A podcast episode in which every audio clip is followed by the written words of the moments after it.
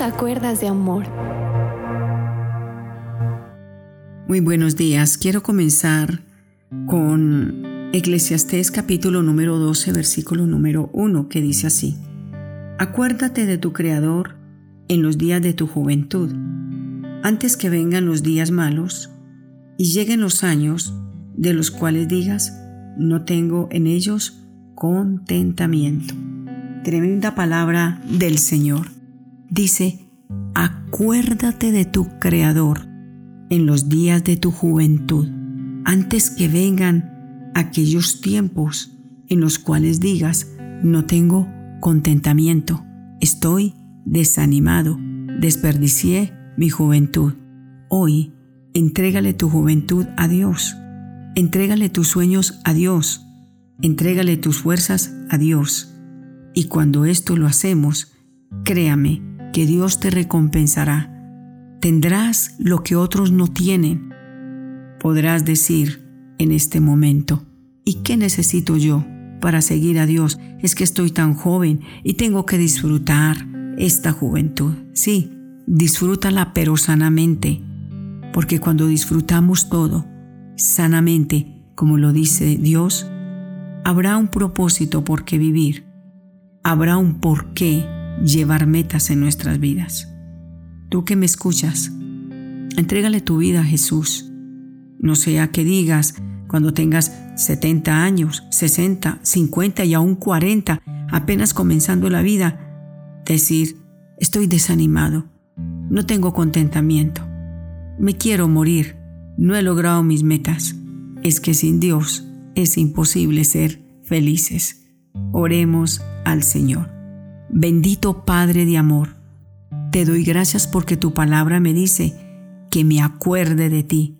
Señor, hoy como joven vengo delante de ti y quiero, Señor, conocerte de oídas te había oído, pero quiero palpar y sentir tu presencia, como lo dijo un día Job.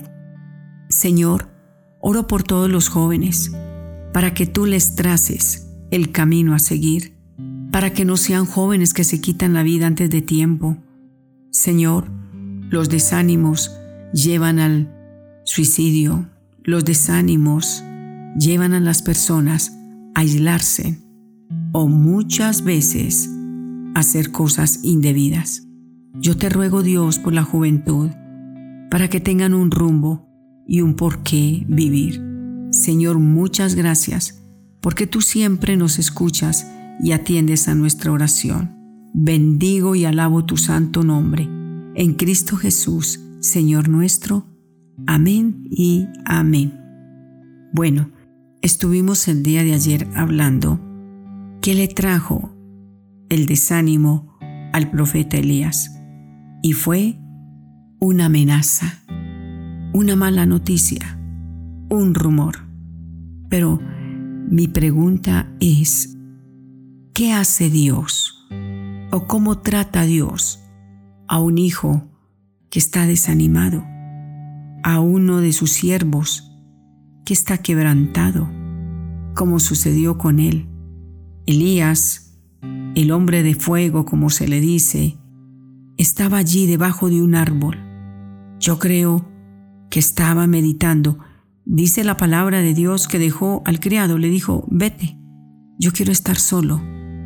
Un síntoma de depresión que tuvo él. Porque cuando leemos la palabra del Señor en Primera de Reyes, capítulo 19, versículo número 4, ahí nos está hablando la palabra del Señor. Y aquí nos dice muy claro, y él se fue por el desierto un día de camino, y vino y se sentó debajo de un qué, de un árbol. Pero en el versículo 3 dice, viendo pues el peligro, se levantó y se fue para salvar su vida, y vino a Berseba, que está en Judá, y dejó allí a su criado. Hasta allí se quedó y le dijo a él, ¿sabes qué? Yo no quiero saber nada. Después te llamo. Y aquí en el 4 dice que él se fue por un día de camino al desierto y todo cansado y todo agotado porque Dios lo estaba viendo desde el cielo. Dios escuchó la amenaza de Jezabel. Dios vio el temor que tenía su siervo y también se dio cuenta de que no quería hablar con nadie. Y Dios vio cuando él se sentó debajo de ese árbol y Dios vio que él deseaba morirse. Y Dios escuchó cuando él dijo, basta ya, Señor, basta, Señor, por favor, quítame la vida, quiero morirme en este desierto. No quiero que nadie se dé cuenta que dejé de existir. Pero es que tus pensamientos no son los pensamientos de Dios. Él dijo, me voy un camino al desierto. Y allí le digo a Dios, por favor Señor, ya basta, mándame un, un infarto así, bien fuerte, como dicen por ahí, una muerte súbita. Le dio un infarto y quedó de una. Creo que eso quería él o de pronto le dijo, Señor, basta ya, me quiero morir, por favor, mándame un sueño ya profundo. Pero es que el propósito de Dios no era que muriera, el propósito de Dios era llevárselo, que no conociera la muerte. A veces nosotros pedimos cosas que gracias a Dios Él no las responde porque pedimos mal. Y cuando pedimos mal, Dios en su misericordia cierra su oído. Así de que él dice, yo no soy mejor que mis padres. Y echándose debajo del árbol, se quedó dormido. Dios lo vio, está cansado mi siervo. Lo que necesita es descansar. Cuando no descansamos lo suficiente, hablamos incoherencias. Huimos de algo. Él huía de la muerte y allí pide que Dios le mande la muerte. Dios vio que estaba cansado, Dios lo vio agotado y Dios te ha mirado cuando estás cansado, cansada, agotada, agotado. Dios me ha visto cuando estoy cansada y agotada. Yo sé que sí. Dios es bueno, Dios es fiel y Él siempre nos da un aliento de ánimo. Entonces dice la palabra del Señor, se quedó dormido. Y cuando se quedó dormido allí en ese desierto, e imagínese, y debajo de un árbol, Creo que llegó la noche y el frío estaba fuerte, pero creo que igual que el pueblo de Israel, allí Dios mandó una columna de fuego para que lo cuidara y una columna de nube para que le diera frescura en el día. Pero mira lo que pasa. Y dice la palabra de Dios, se queda dormido. Entonces dice, he aquí luego un ángel le tocó y le dijo, Hey, Elías, levántate, come. Entonces él se despierta y dice la palabra del Señor.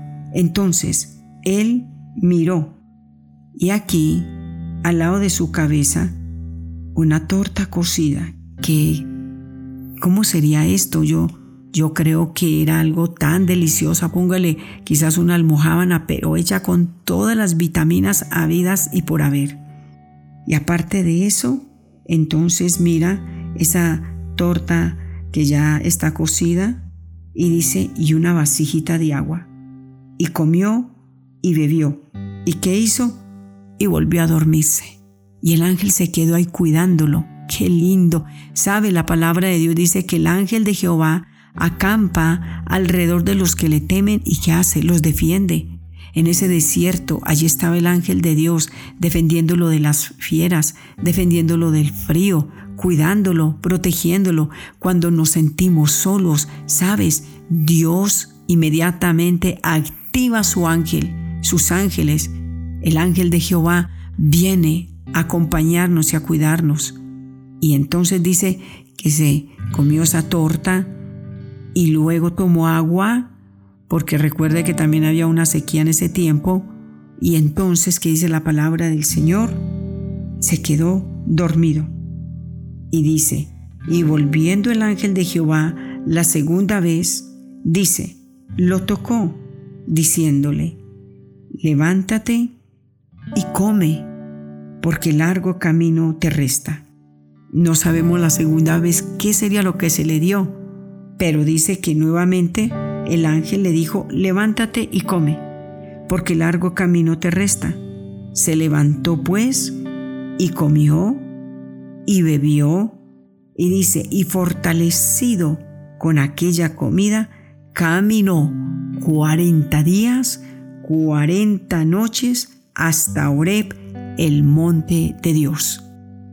Mañana vamos a continuar porque no vi que se me había ido tanto tiempo. Queda esto en suspenso y mañana continuamos. Dios te bendiga.